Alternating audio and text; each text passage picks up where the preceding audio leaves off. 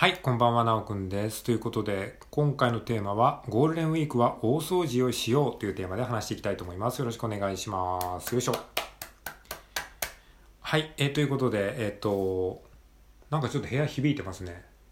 少しね、今、部屋を 片付けておりまして、あのーなんか、物がなくなったのかな？なんかちょっと響いてる感じがしますよね。これ収録でもわかるのかな？なんかすっきりした気がしますね。はい。えーということで、まあ、ゴールデンウィークはね、大掃除をしようっていうね、提案をしたいんですよ。はい。あのーゴールデンウィークに大掃除するのはね、めちゃくちゃおすすめですね。まあ、出かける予定とかね、なんかいろんな予定がある方は別にしなくてもいいと思うんですけれども、特に、あの、何にも予定がない方はですね、ぜひね、大掃除を一緒にやりましょうっていう話です。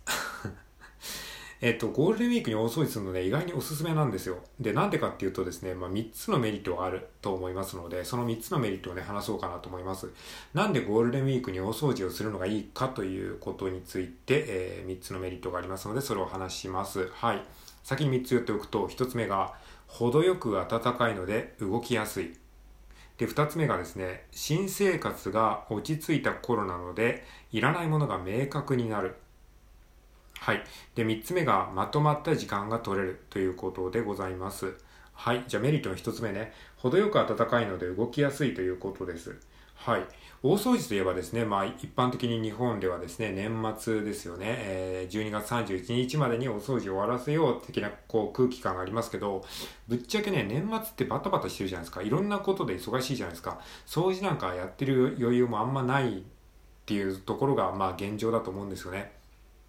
まあ、とりあえず新年が来るから一応なんか、まあ、あの、12月バタバタして忙しいけど、まあなんか、あの、クリスマスが終わって、また年末の準備もしなきゃいけないんで、またね、仕事終わりで仕事納めがもうほんとギリギリになって、みたいな感じでね、大掃除なんかやってる余裕はぶっちゃけないですよね。でも一応形式的になんかこう新年をいい気分で迎えたいからっていうことで、ちゃちゃちゃっとね、大掃除的なことをやるんだけど、でも実際に大掃除できてるかって言ったらね、多分ね、できてない人が多いんじゃないないかなと思うんですよ。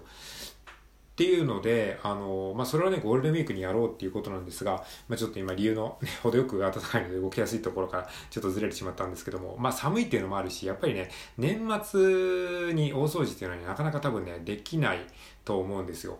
なので、その分をね、ゴールデンウィークにね、まとめてやろうっていう話なんですよ。まあ、えっ、と、12月末にちゃんとできなかった分を、このゴールデンウィークにね、改めてね、えー片付ける。そうするとやっぱね、程よく暖かいんですよ。このね、あの、暑くもなく寒くもないっていうね、このね、5月初旬の時期、えーはね、すごくね、あの、大掃除にね、めちゃくちゃうってつけだなと僕は思っているんですよ。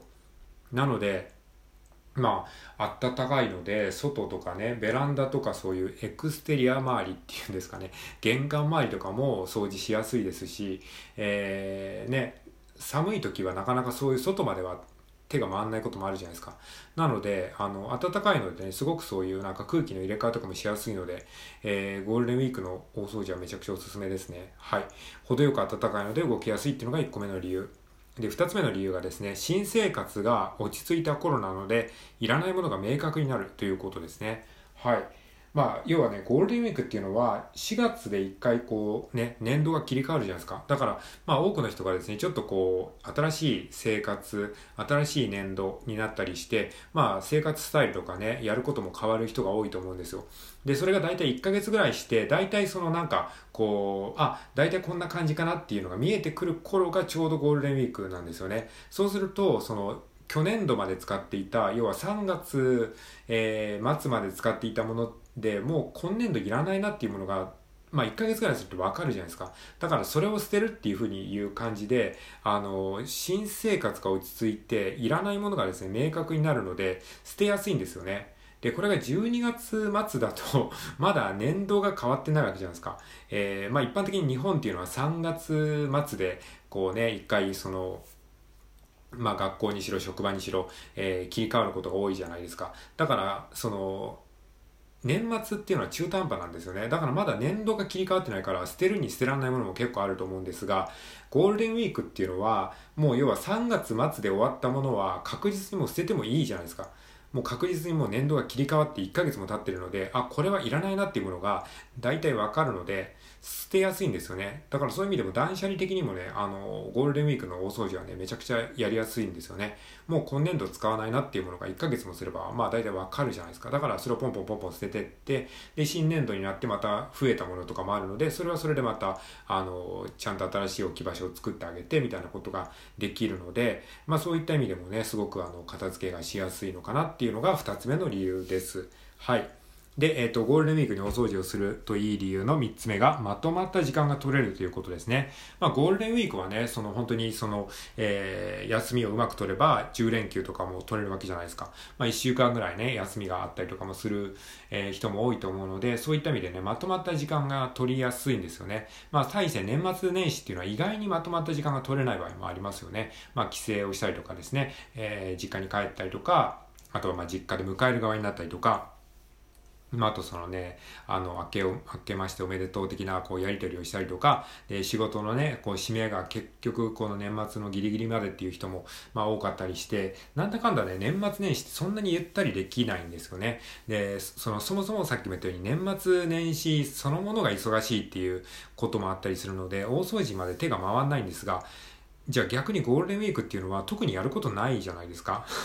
まあ出かける人は多いんですけど、でもね、出かけてもね、結構疲れるから出かけないっていう人もね、あの結構いると思うんですね。そういう人はね、まさにね、大掃除にうってつけですね。あの人混みにわざわざね、ちょっと行きたくないっていう人はね、ぜひね、あの大掃除しておきましょう。で、ゴールデンウィークに大掃除をすると、またゴールデンウィーク明けからね、すごくあの、新規ってね、あの、新たなこのね、改めて新年度をね、あの、気持ちよく迎えることができるのでね、この、さっき言いましたように、3月末まででもういらないなっていうものをちゃんと明確にね、あの、わかるので、それをね、えーきっぱりと捨ててですね、新たなですね、え、年度を改めてこう迎えるという意味でもね、ゴールデンウィークにこう大掃除をするっていうのはね、すごくいいことだなと思います。で、まとまった時間が取れるのでね、1日とかで、えー、終わらなければ、その2日3日かけてもいいわけですし、まあ、ゆっくりとね、自分のペースでできますよね。はい。まあ、そういった意味でね、あの、ぜひ、あの、ゴールデンウィーク特に予定がないなっていう方はね、ぜひ、あの、大掃除をするっていうことをね、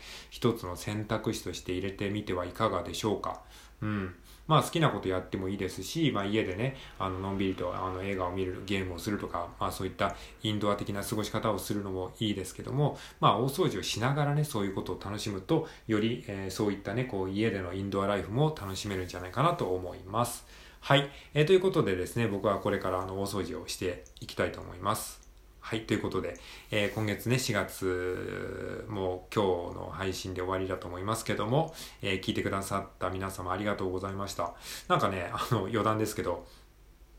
4月はね、あのー、久しぶりにこう、あの、フォロワーさんの欄を見たら、フォロワーの数がですね、増えてましたね。なぜかわかんないですけど。えー、まあ、ライブ配信を始めたからですかね。ライブ配信を始めると、やっぱりフォロワーさんの伸びがすごく増えますね。収録3年間ずっとね、収録だけでやってたんですけど、その時は全然フォロワーさん増えなかったんですけど、まあ、ライブ配信ちょくちょくやるようになったりとか、あと他の方の枠でね、コラボでトークさせてもらったりすることによって、まあ露出が増えたから、まあ聞いてくださる方も、えー、ちょっとずつ増えてるのかなっていう感じなんですが、はい。えー、ということで、ちょっと嬉しかったっていう報告でした。うん。まあ、ラジオトークね、あんまりフォロワーの数は僕は見ないようにしてるんですけど、あんまりこう、ね、フォロワーの増減でメンタルを、こう、ブレたりしたくないんでね。だけど、たまにこうね、つい見ちゃうんですけど、その時にこう増えてたりすると、えー、まあ、ちょこっとだけ嬉しいなっていうふうなことがあったので、えー、まあ、そういったことを一応シェアしておきました。